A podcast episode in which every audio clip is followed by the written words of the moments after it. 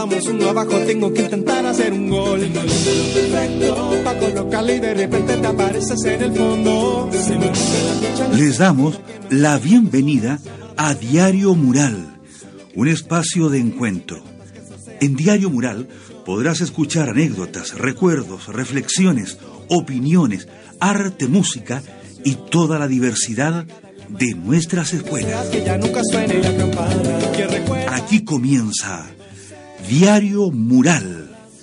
Bienvenidos.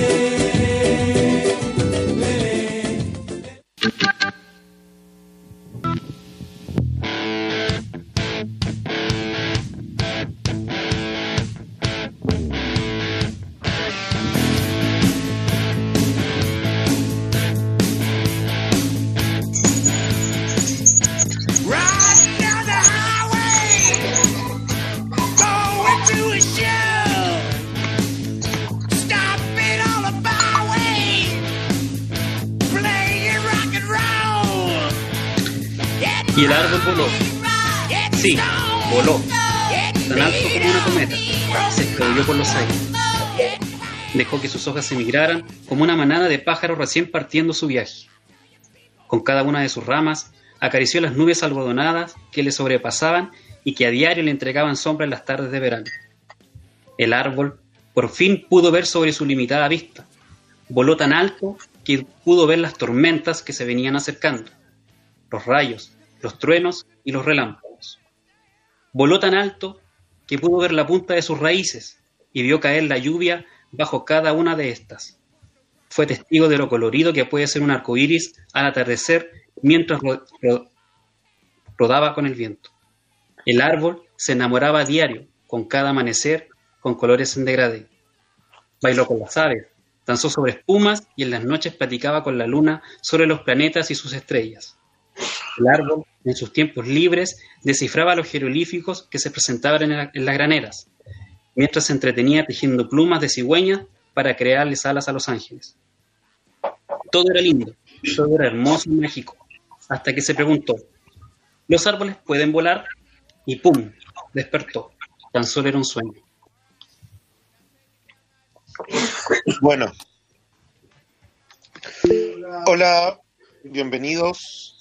Estamos en un nuevo programa de Diario Mural Hoy tenemos la compañía de un poeta, me sé su nombre, pero no lo diré, prefiero que se presente él.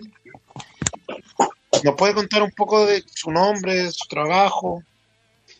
Eh, bueno, me presento, eh, mi nombre es Francisco Geraldo, soy, se podría decir, de escritor, eh, noeta. Bueno, pido ante todo disculpa ahí, me enredé un poquito en el tema que le recibo. Pero bueno, me dedico eh, a escribir poesía, eh, he escrito un par de cuentos también. Eh, traté de crear algo nuevo en relación a la noesía para la gente que se pregunta de qué se trata. Intenté dar una rama a la antipoesía de, de Nicanor Parra.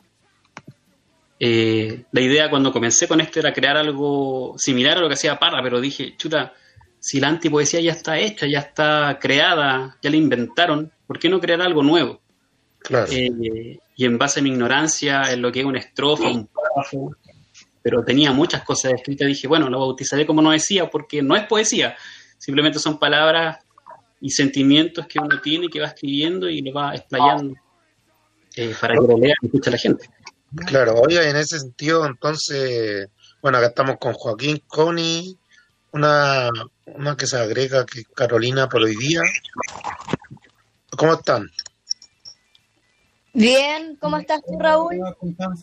Hola, Bien. Bien. Bien. Oiga, entonces, Francisco, ¿todos podríamos escribir poesía? Esa es la idea. Esa es la idea. Pero esto nació también eh, por algo, una conversación que tuve una vez con mi papá. Mi papá una vez me dijo, a mí me gustaría escribir, pero yo tengo tan mala letra, me dice. Y yo creo que le pasa a mucha gente que escribe y tiene tantas historias muy buenas que serían buenas leerla también, pero no se atreven por el hecho de tener faltas ortográficas, de, eh, de tener mala letra. Entonces creo que eh, el hecho de ser, por eso también habla de la ignorancia, ellos creen ser ignorantes porque tienen una falta ortográfica, pero mientras entiendan el mensaje, yo creo que cualquier persona este, puede, mientras sepa obviamente escribir, lo puede hacer. Y pueden ahí salir, imagínate, gente tal vez de la cárcel que tiene unas historias que deben ser increíbles y que no se atreven a escribir por el miedo a, ya sea la burla o, la vergüenza también. Mm, es verdad. Ok, y en este, bueno, eh, no podemos esquivar el tema del 10%. Usted como, como poeta, ¿qué, ¿qué visión tiene de, lo que está pasando? Yo creo que lo que está pasando eh, con todo esto, con el, comienzo del estallido social, creo que es un derecho que nos ganamos eh, de partida con la democracia. Con la vuelta de la democracia. Entonces, con todo esto que está pasando, el 10% es, es la nada misma. Si tú te pones a pensar, a leer, a estudiar en relación a lo cuánto ganan las FP. Es, pero la nada misma. Entonces, también creo que es culpa de nosotros como ciudadanos, tal vez. Eh, eh, ¿Hay algunos problemas ahí técnicos? Bueno, ¿ahora se escucha? Sí, sí ahora sí te decía que la gente de la derecha en un principio, sobre todo en, el proceso electivo del presidente, la derecha fue mucho mejor y más organizada que la de gente de izquierda. O sea, eh, ya el hecho de que la Beatriz Sánchez no le diera el apoyo a, a eso no, nos mató a todos. Entonces, al final le dimos la pasada libre al hombre y ahora estamos viviendo las consecuencias. Entonces, espero esto también nos sirva de, de lección que para las próximas elecciones podamos salir a votar, podamos salir a, escoger la gente que realmente tiene que estar en el gobierno y un, líder como corresponde, porque al final eh, eh, lo están gobernando gente que nos están sacando del bolsillo hasta la última. y en ese sentido que todo pareciera agitado, pareciera convulso, eh, bueno, estos tiempos también nos este programa se, trata de educación para todos. A lo mejor siguiendo el, el, ruedo que usted propone, la no educación, es decir que la educación no solamente está en la escuela, sino que está en todos lados. ¿Qué, qué papel hoy día o encuentra que es innecesaria hoy en día la poesía, tanto en la escuela como en la sociedad? ¿O, o no deberíamos leer poesía, solamente leer noticias? ¿Qué usted cree que la poesía hoy día sé que no estoy hablando de la utilidad en cuanto a rendimiento de dinero, sino incluso para la mente, para el descanso, para los tiempos. ¿Qué, qué rol cumple la poesía en la sociedad?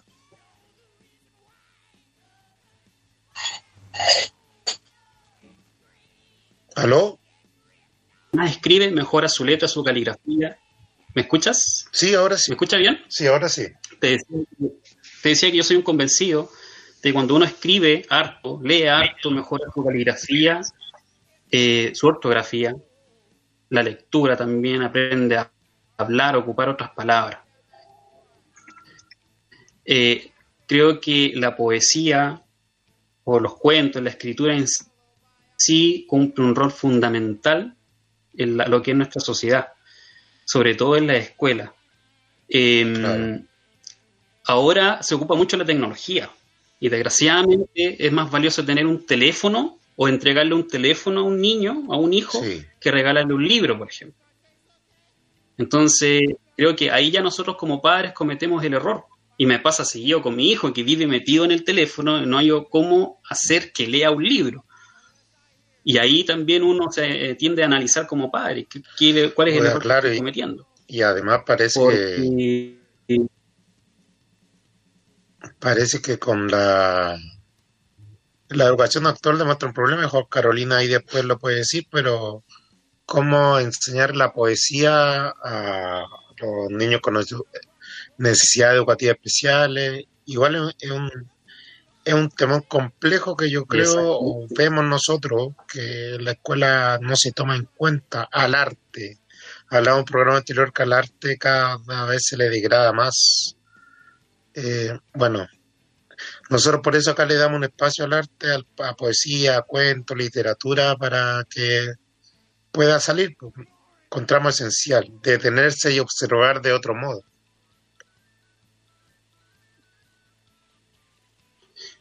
Eh, exacto, o sea, yo creo que hace falta más concursos de poesía en la escuela, más incentivos, porque si bien los profesores de lenguaje cumplen un rol fundamental, eh, a veces se les escapa de las manos también, falta apoyo. Entonces, eh, nosotros como, bueno, acá en Antofagasta hay muchos escritores, bastante, y muy, muy talentosos también, los cuales serían un muy buen espacio, no tanto en las bibliotecas, sino que en las escuelas, de asistir a hacer talleres e incentivar la lectura y la escritura en, los niños sobre todo. Si uno desde niño, desde la raíz, tiene que incentivar. Adulto ya es más difícil. Claro. Oiga, entonces, bueno, no nos gustaría despedirlo, pero... En honor al tiempo. En honor al tiempo, porque el tiempo es breve. ¿Algún poema con que se quisiera despedir? Sí, mira, ya que estábamos hablando del tema de la, del estallido social, yo escribí hace un tiempo atrás un poema eh, que yo creo que va a calzar con lo que estábamos hablando. Así que agradecido también del espacio, quiero mandarle un saludo antes de a Kaylee, que es la hija de un amigo Kevin Bravo, besos para ella, y le voy a eh, leer este poema que se llama Sabrá Dios. Dice, mi país se cae a pedazos mientras los reyes no quieren dejarlo corona. La avaricia es más grande que cualquier solución. El interés propio vale más que cualquier petición. Los dragones salen a las calles escupiendo fuego por la boca. Nos reprimen, nos violan, nos violentan y nos matan. Con sus balas que dicen ser de goma, disparadas desde armas de plástico que hieren más que un cañón. ¿Sabrá Dios que existimos?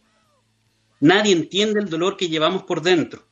Pocos entienden la lucha, las calles destrozadas, el cielo lleno de humo, adornan la imagen de un país en guerra. ¿Será necesaria la lucha? ¿Sabrá Dios que nos están reprimiendo? Los pueblos revolucionarios son pueblos que jamás han sido escuchados. Nos hemos sido escuchados. Hoy son nuestra sangre y nuestra raza los que nos refriegan la cara cómo se debe luchar. El aire es tóxico y mis ojos lloran de pena más que de irritación. Todo indica parecer que de aquí nadie va a salir vivo. los secuaces del rey no pretenden por nada repartir la torta. ¿Acaso no se dan cuenta del descontento de la gente? ¿No se dan cuenta de que nada sirven sus leyes? ¿Sabrá Dios que nos están violentando? Mi alma se mantiene en esperanza de que esto cambie. Día a día el pueblo se levanta a luchar por un día, por un día más justo, por una vida más justa, por una vida más equitativa, por una vida más digna. Sobre mi cabeza, sobre, mi cabeza vuelan bombas, sobre mis hombros pasan piedras, entre mis ojos golpean lacrimógenas. ¿Sabrá Dios que nos están matando? En las calles negras hay derrame de sangre y tristeza. El karma hoy es desorden, odio, violencia, repudio y descontento. ¿Sabrá Dios que aquí en el fin del mundo luchar por los derechos nos está contando un ojo de la cara? Sí, Señor, nos están sacando los ojos, nos quieren quitar la voz, nos quieren desaparecer y nos quieren aniquilar. ¿Acaso no nos ves, Dios? ¿O es que también te ha llegado un, un perdigón en el ojo? Falta un cambio definitivo, faltan líderes que nos miren, que nos entiendan y que nos escuchen.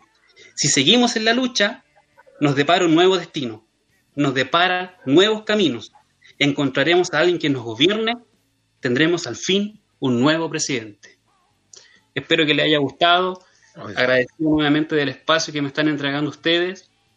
Así que eso por Raúl, ¿qué más te puedo decir?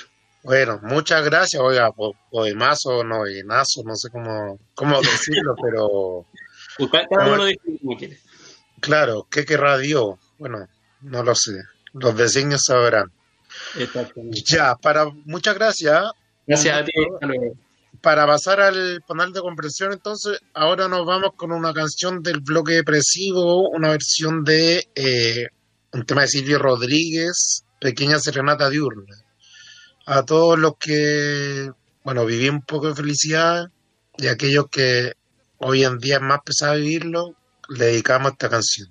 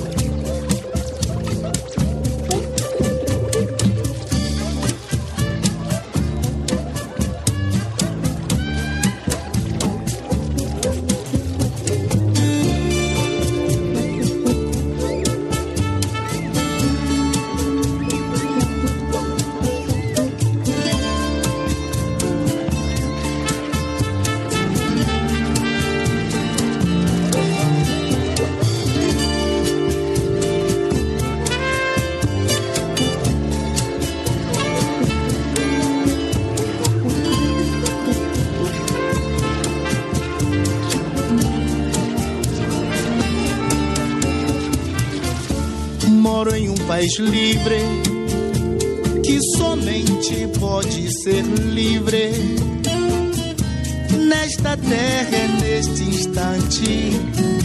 Sou feliz porque sou gigante. Amo uma mulher clara que ama e me ama sem pedir nada ou quase nada. Não é o mesmo, mas é igual. Y si esto fuera poco, tengo mi canto que poco a poco vuelo y rehago habitando el tiempo. Como le cuadra a un hombre despierto, soy feliz, soy un hombre feliz. Si quiero que me perdonen por este día, los muertos de mi felicidad soy feliz, soy un hombre feliz y quiero que me perdonen por este día los muertos de mi felicidad.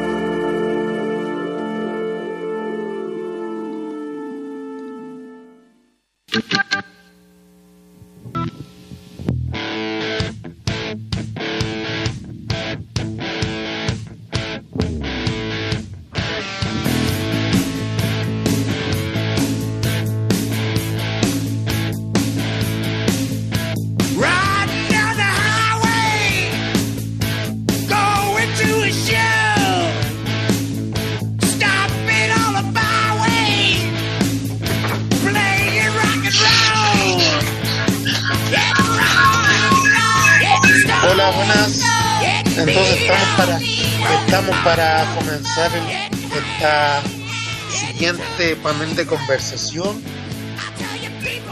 Eh, saludo al panel. ¿Están por ahí? Hola. Hola, hola, hola Joaquín, ¿está por ahí? ¿Se escucha? Parece que... Sí, sí. Ya, entonces escucharon la canción. Bueno, vamos a hablar de la inclusión en la educación. Y es el poema. Entonces, Joaquín, ¿alguna impresión de lo que dio? ¿Quiere decir algo? ¿Señalar algo? ¿Sobre el poema, usted? Sí. Eh, yo creo que estuvo eh, bastante bueno. Yo nunca había escuchado la palabra noesía. Y creo que escuchar, en este caso, poeta. Claro.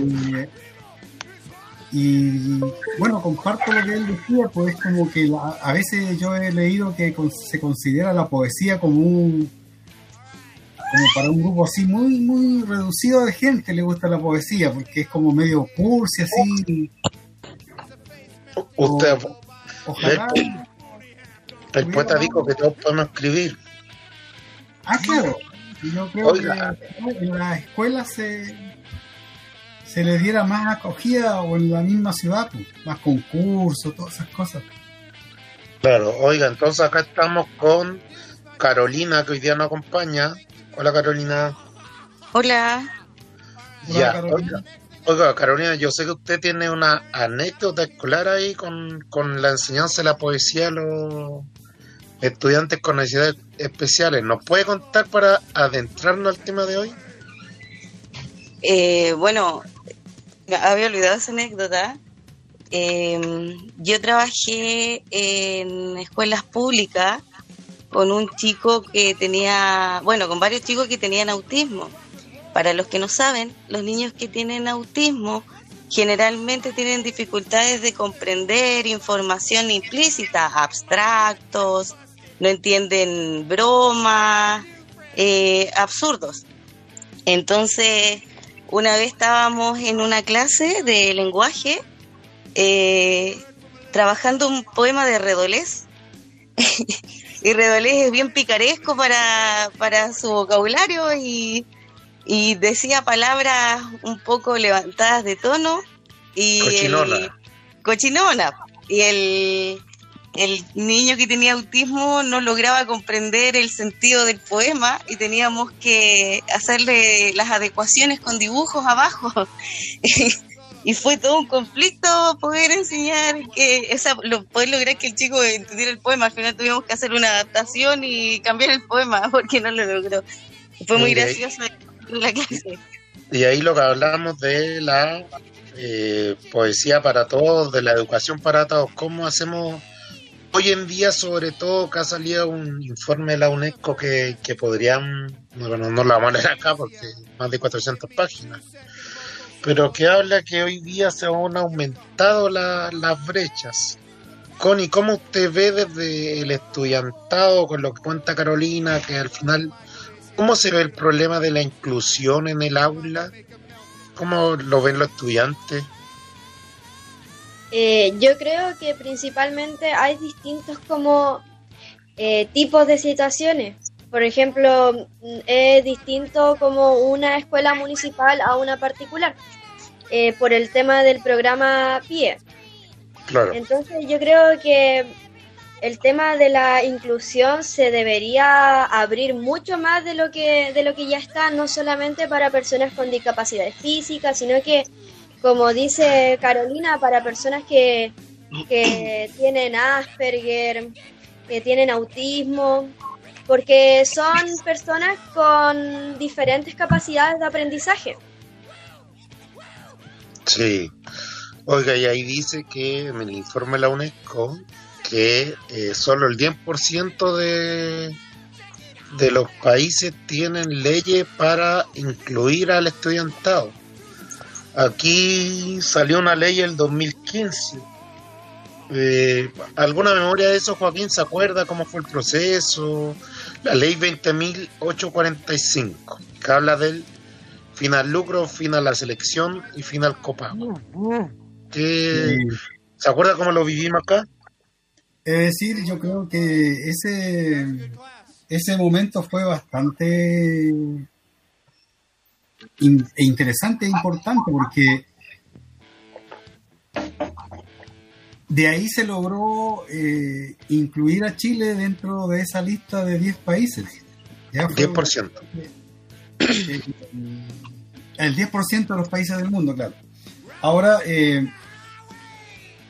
eso yo creo que no fue siendo importante, interesante el proceso, no fue muy bien visto por algunos sectores del país.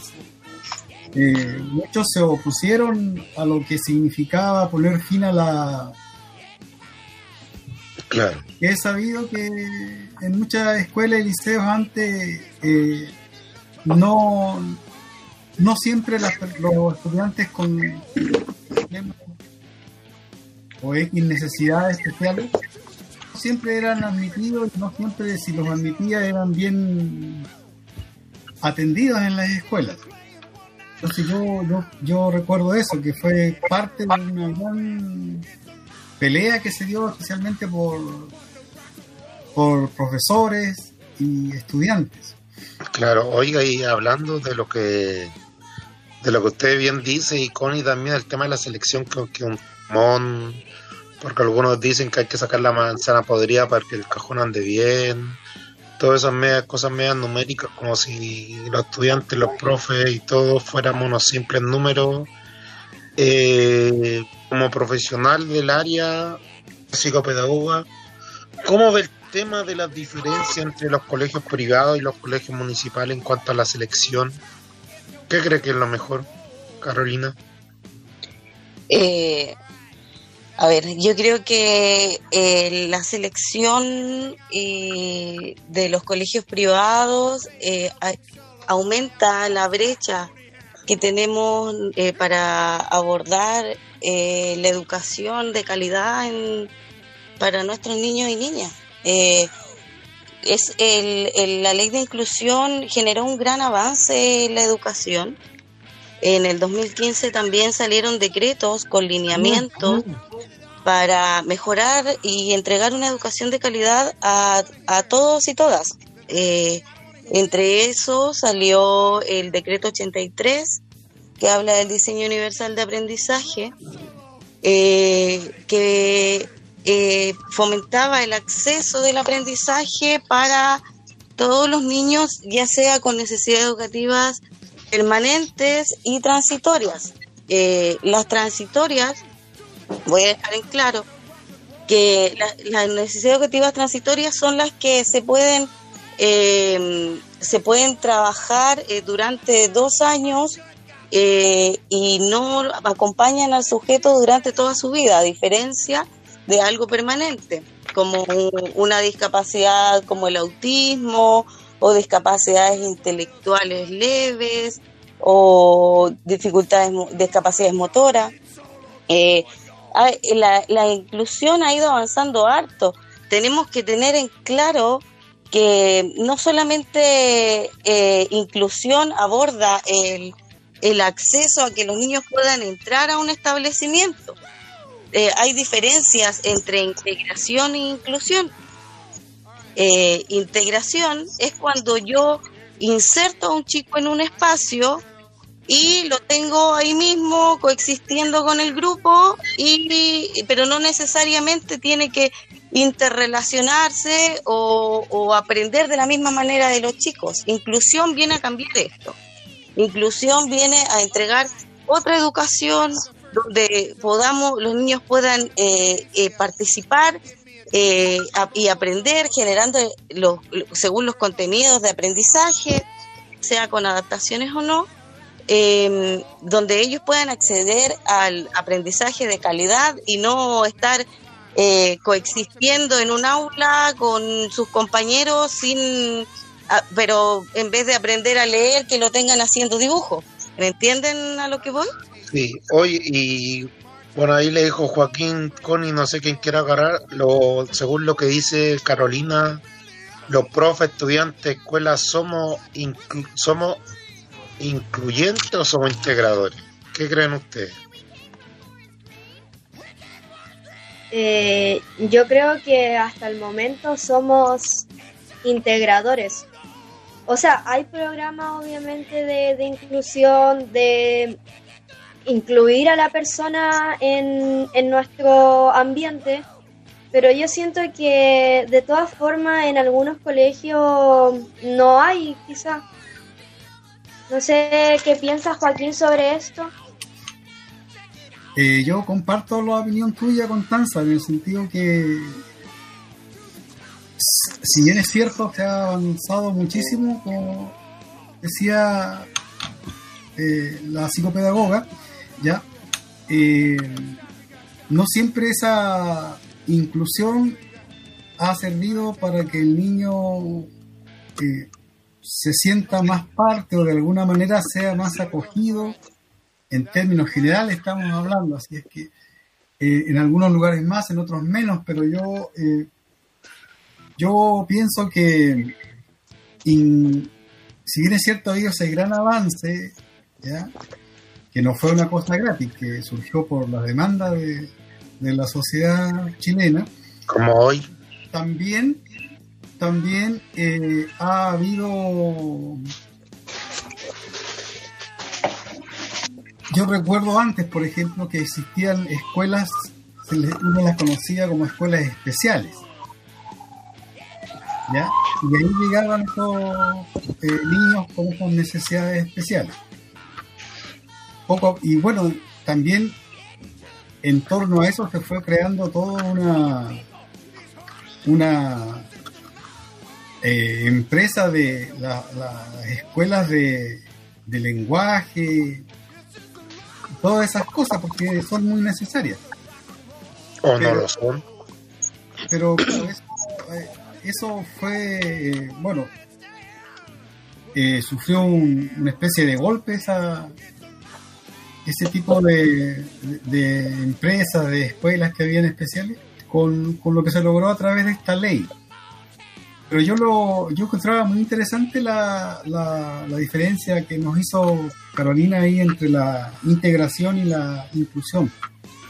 Porque a nosotros, a los, nosotros los profesores, usualmente es un tema de conversación si vamos a poner, vamos a hacer un curso más o menos eh, uniforme, ya, con niños que sabemos que podrán tener ciertas características, y otro curso con niños que pudieran tener otras.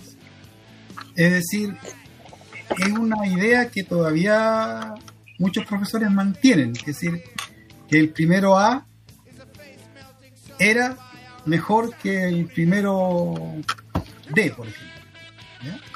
Eso ha ido ¿Cuál estudió? ¿Primero A, primero D? ¿Cómo dice? Usted estuvo en el primero A, primero D. ¿Cuál estuvo en el primero F. Mire, yo igual estuve en el primero F. ¿eh? Ah, esos son los fantásticos. claro. Yo creo que eso es, eh, eh, eso ha cambiado, eso ha cambiado, pero eh, el tema es que a pesar de que ha cambiado, por lo menos en mi caso, yo creo que eso Carolina nos puede contar su experiencia también, muchos profesores, que me incluyo en ese grupo, o quizás ya no muchos, no tenemos las herramientas, no, a pesar de todas las eh, actividades que se hacen en la escuela para atender a estos estudiantes, no todos las tenemos, ¿ya? y a, muchos les cuesta, les cuesta trabajar con ese tipo de estudiantes. Oiga, y además que hay un... Empiezan ahí luego profesionales, es lo que yo he vivido y también es lo que dice usted, la falta de formación, porque cuando entran a, a clases, nosotros que estamos acostumbrados a que nadie entra a clases, que somos dueños de la clase y muchos profes, a lo mejor también incluyéndome, molestamos por la interrupción, porque hay otro profesional, porque nos pueden estar mirando. Entonces, Carolina, ¿cómo es la relación tanto con los profes como con los estudiantes en el aula? ¿Cómo, cómo, cómo se subsana eso? ¿Cómo se trabaja a la par? ¿Hay una cierta de disputa porque es mejor, porque no es peor? ¿Hay aceptación? Eh, es súper complejo el llamado trabajo colaborativo, que es parte de los decretos que, están. O sea, eh, antes de contestar tu pregunta, voy a mencionar lo que dice Joaquín. O sea, es súper, sí se ha visto avanzado el tema de la inclusión eh, en base a decretos, pero una cosa es el papel y otra cosa es la realidad.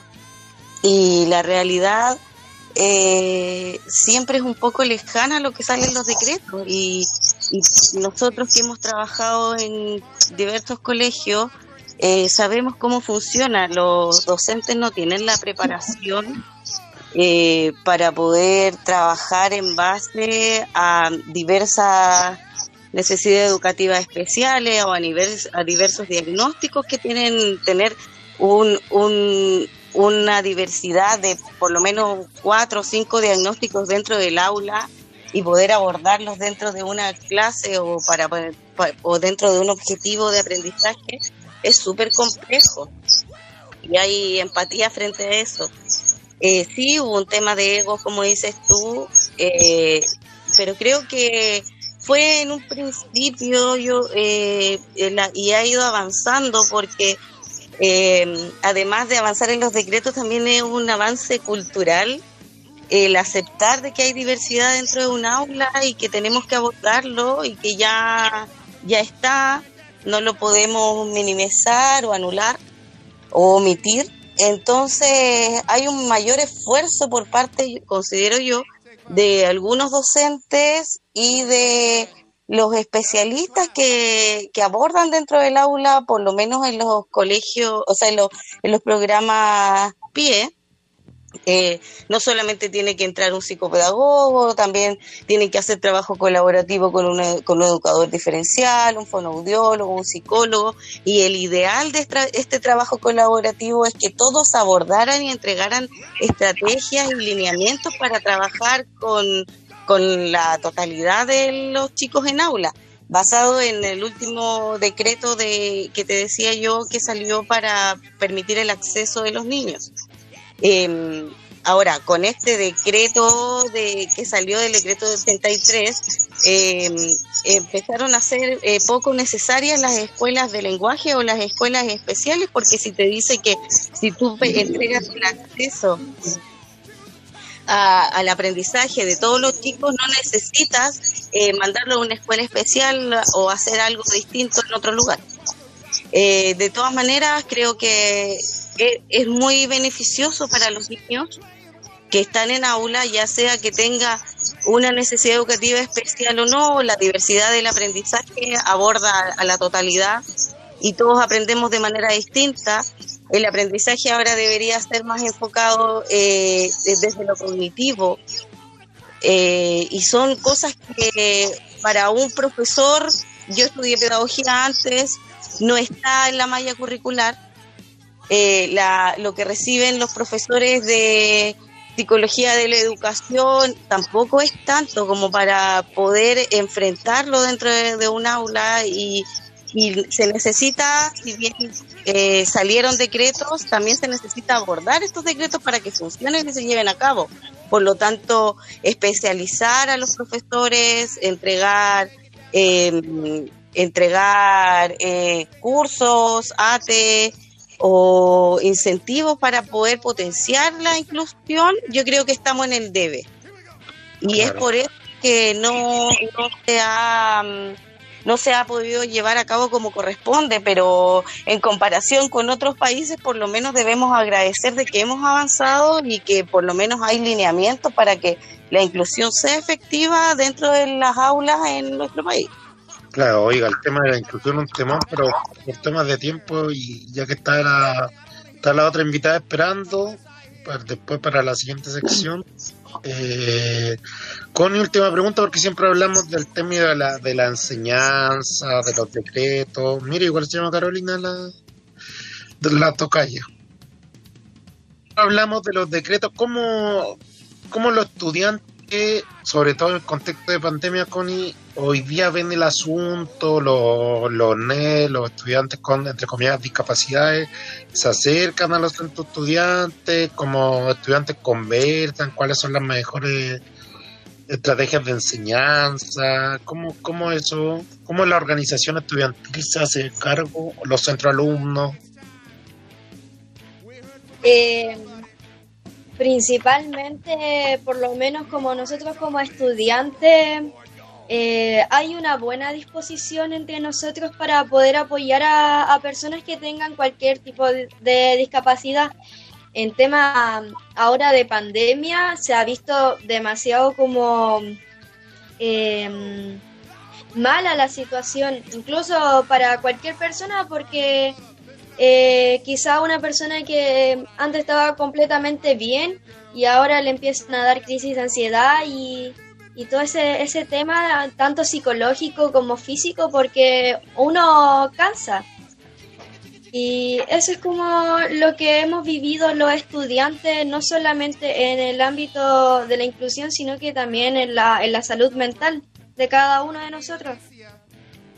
Claro, y si ya la salud mental, bueno, ahí sería entrar a pecar al fino, que es lo normal, lo normal, lo discapacidad, pero eh, si ya agobiante lo que vive hoy en términos sociales y educativos, me imagino para un estudiante con necesidades educativas especiales.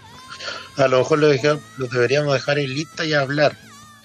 Pero para cerrar esta sección, bueno, dar las gracias a Carolina, que estuvo presente. Eh, los tiempos siempre son cortos para hablar, pero Ahora vamos a una canción. Connie, ¿la puede presentar usted al artista que usted lo conoce? Eh, su nombre es Laszlo, es de acá de Antofagasta, ahora se encuentra en Perú, así que eh, tiene un poquito mala la conexión, así que por eso no, no pudo estar presente para, para dar como su opinión acerca de sus temas. Pero es muy conocido y también tiene muy buena música. Al menos la que ha sacado. Claro, ya pues entonces, Carolina Joaquín Coni, nos volvemos a encontrar en el siguiente panel. Gracias Carolina. Vamos con la canción. Nada, entonces vamos con la canción de Las.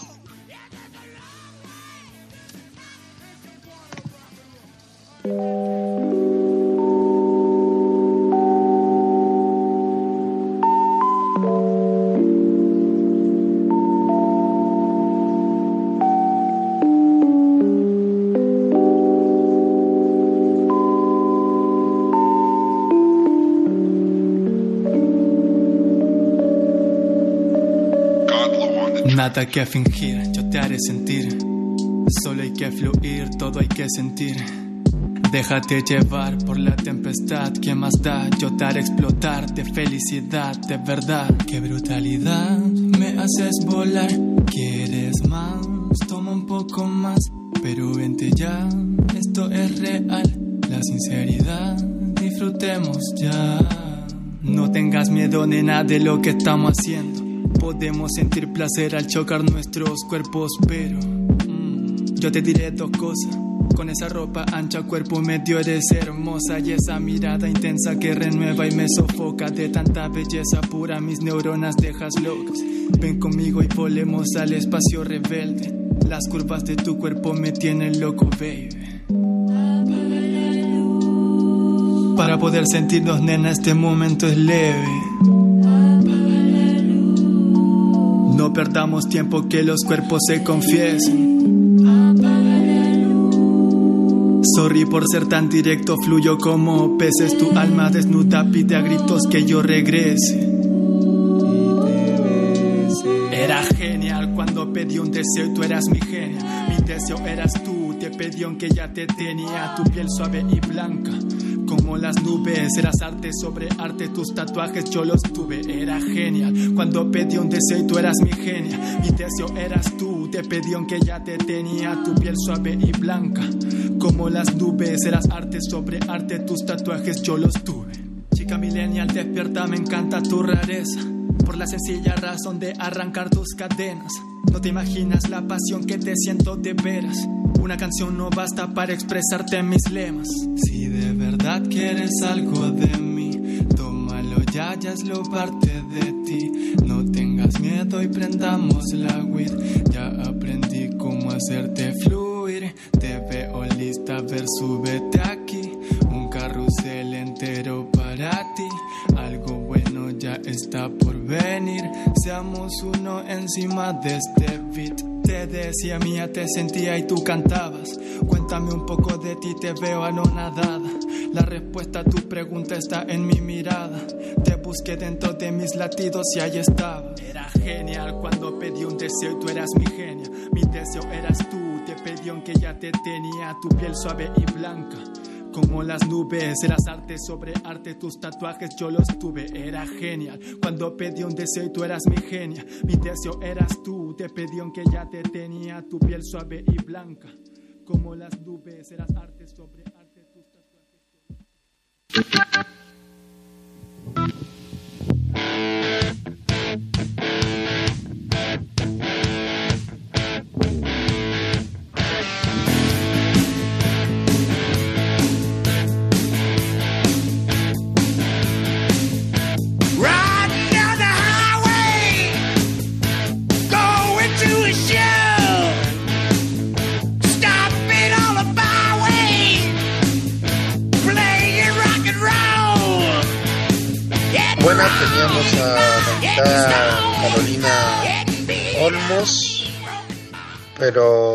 Parece que tuvo un problemita.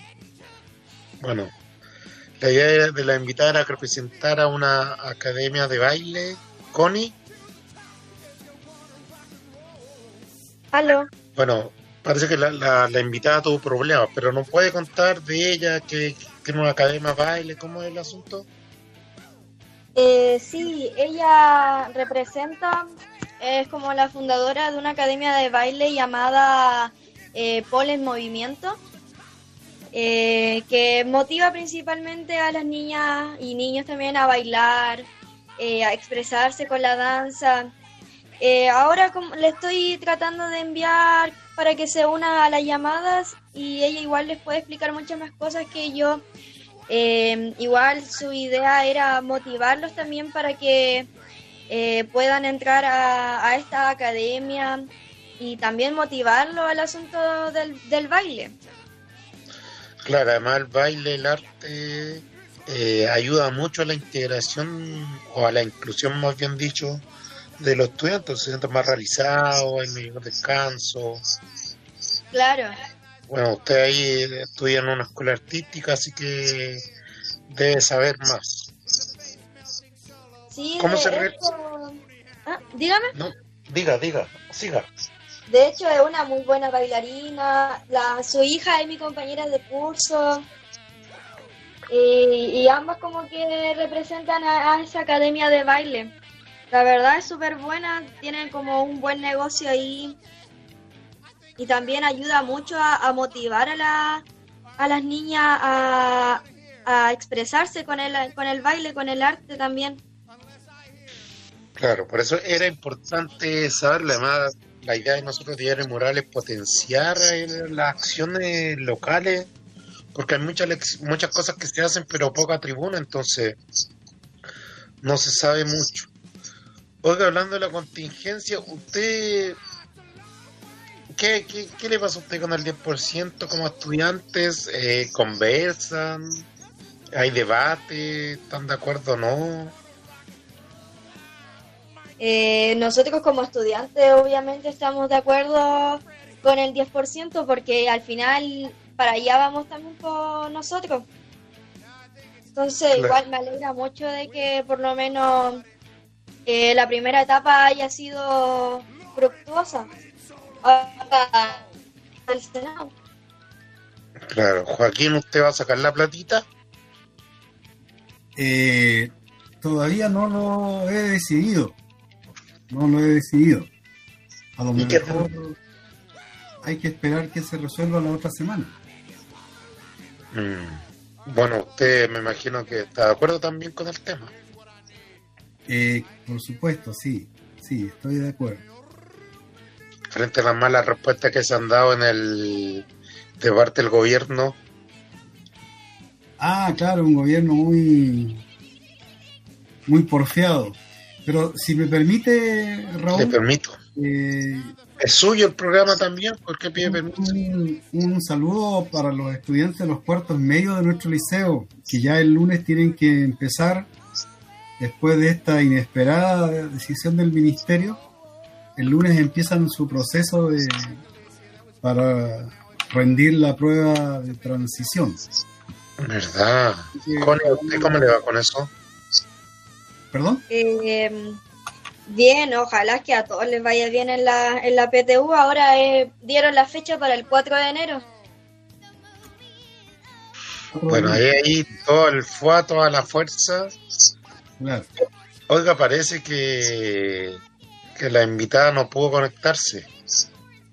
Me- yo, Raúl, eh, de nuevo, si me permite, Dígale, hágale pues. No, es que yo quería un poco así pensando en la experiencia que, que- que uno tiene. Eh, yo menciono el caso del liceo donde yo trabajo actu- actualmente.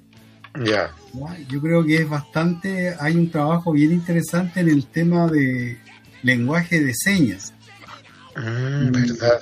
Y yo eh, nunca había visto una especie así de grupo, de coro, no sé cómo decirle, de, de niños eh, utilizando ese lenguaje de señas que, que se le da bastante importancia. Y como le digo, yo lo he observado y es sorprendente. Y también hay, ahí hay para los profes, le hacen talleres. Sí, sí. ¿Y Está, usted ha aprendido algo? ¿Perdón? ¿Ha aprendido algo usted? No, no, no, no, yo no he aprendido eso. Es que me dije recién que estuve en el primero F, eh, D, E. Z debe ser ya. Oiga, no, importante eso. Y yo también estuve trabajando ahí. Bueno. Y eh, era interesante cómo cantaban el himno nacional y cualquier otra canción con, bueno, del lenguaje de señas. Claro. Cosa importante también para, para la inclusión. Porque al final son otras realidades que uno no accede. Así. Sí, Con en su curso, como en su usted estudia en el Armando Carrera, ¿cierto? en el experimental artístico. En el experimental artístico. ¿Ahí hay niños con necesidades educativas especiales o no? Eh, sí, sí hay, pero normalmente se ven eh, con niños con Asperger. Ya. Oye, y ahí muy difícil el tema del arte. No, de hecho, de, incluso algunos niños se manejan mucho mejor que, que cualquier otro. Mire, Sí, o sea, igual algunos tienen como problemas en algunas cosas, por, por lo, en, en especial las matemáticas. Por lo menos matemáticas sí es como complicado, incluso hasta a mí. Pero en el ámbito del lenguaje, la poesía, son excelentes, y más en el arte. ah, me, me parece muy bien. Bueno, yo uno como profe, lección para todo entonces, intuirse, meterse, aprender lenguaje señas, como a lo mejor también lo hacemos a niños ciegos. Todo un desafío escolar que al final, opino yo, no sé ustedes, mayor inclusión significa mayor democracia en el acceso de todos y todes y todas, o como se diga, al, a la educación, a la vida social, porque si no incluimos, segregamos entonces, ¿o ¿no? Eh, yo creo que sí. Y, me permitiría agregar otra cosita que yo creo que también es, es un capítulo aparte de este tema. Lo que ha significado el trabajo de en la escuela online. Lo que hace yo eh, me imagino, no, no tengo la información, que a lo mejor eso está significando también alguna algún impedimento para que esos niños puedan acceder a esas clases. Yo, yo, yo lo concluyo de que si en las clases, en el aula, a veces es complicado, a lo mejor en este nuevo momento que se está viviendo, eso también puede, no todos a lo mejor podemos enfrentar eh, la situación nueva mm, de la mejor forma.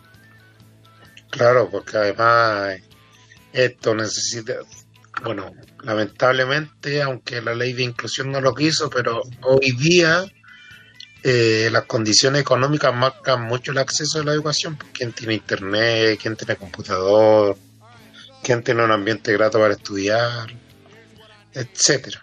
Desafío entonces que debemos tomar en cuenta y que requiere un capítulo a lo mejor de dos horas para analizar, obviamente, porque es muy amplio. Bueno, Joaquín y Connie. Bueno, Eh, Raúl, dígame. eh, estaba hablando con la entrevistada, me pide obviamente disculpas porque tiene muy malo el internet, está con internet celular. No, si entendemos. Y, bueno, me le pregunté si tenía clases de baile online y me dijo que sí, que eran los, los martes y los jueves. Es de, de, ta- de Tavos. ¿Y dónde la a online? Y ahí después en Facebook ahí damos su dirección. La encontramos por Carolina Olmos. Eh, sí, o también en Instagram como Pole en Movimiento. Ya. Muy bien, entonces vamos a estar ahí. A todos nos haría falta eso. Ya, entonces hasta acá el programa de hoy. Muchas gracias, Connie, Joaquín. Nos vemos el próximo viernes. Recuerden que la hora, la cuarentena va a llegar hasta fin de mes. Un agrado. Yo, claro, ahí también podría participar. Si me dejan mi.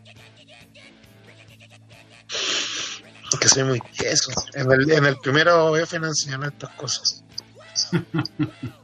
ya, nos vemos con una canción. Joaquín, usted pide un tango. Esta canción va dedicada para usted.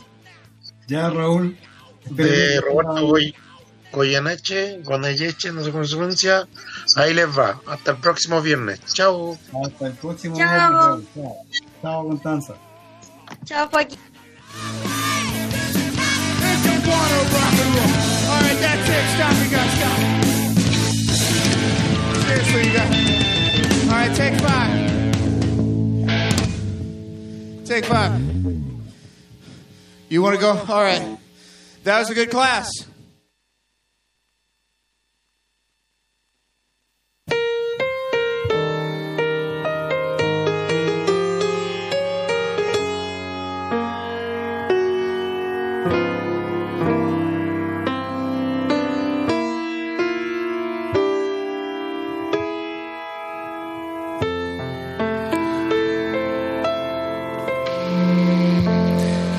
Era más blanda que el agua, que el agua blanda. Era más fresca que el río.